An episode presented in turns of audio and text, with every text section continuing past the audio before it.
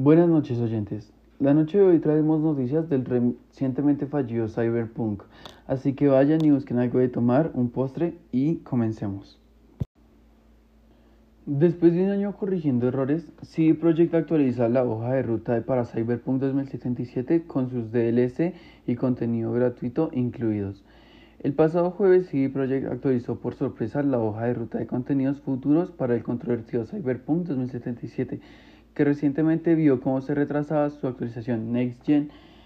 Esta hoja de ruta marca el año 2022 como clave para el devenir del título, ya que recibirá, además de dicha actualización, otras más con contenido, parches para corregir errores y supuestamente algunas de las expansiones programadas para el juego. Decimos supuestamente porque a pesar de estas grandes expansiones previstas para Cyberpunk 2077, nada parece indicar que en absoluto hayan sido canceladas.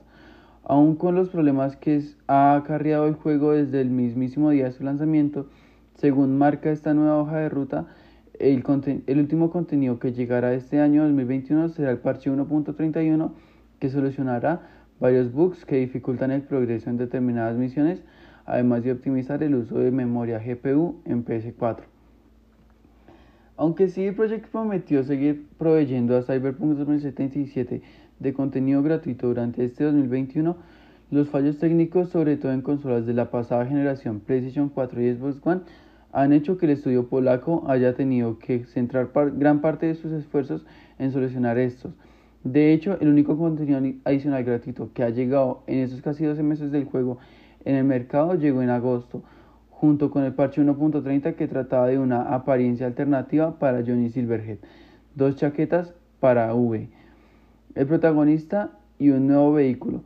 Todos los DLC gratuitos previstos inicialmente para comenzar a llegar desde principios de este año incluirían un buen puñado de cosas guays que inyectarán aún más vida al futuro de los juegos, según CD Projekt. Los polacos no han dado un motivo concreto del retraso de estos contenidos, pero era de esperar sabiendo que, como decimos antes, la versión para PlayStation 5 y Xbox Series se ha de esperar hasta como mínimo el mes de enero, ya que marcaron el primer trimestre como ventana de lanzamiento para esta actualización. Este retraso se debió a la recomendación suministrada por personas que están supervisando el desarrollo. Estas fueron las noticias que nos dieron y pues nada oyentes, esperemos que las cosas salgan bien y que los próximos DLCs eh, nos traigan unas buenas sorpresas.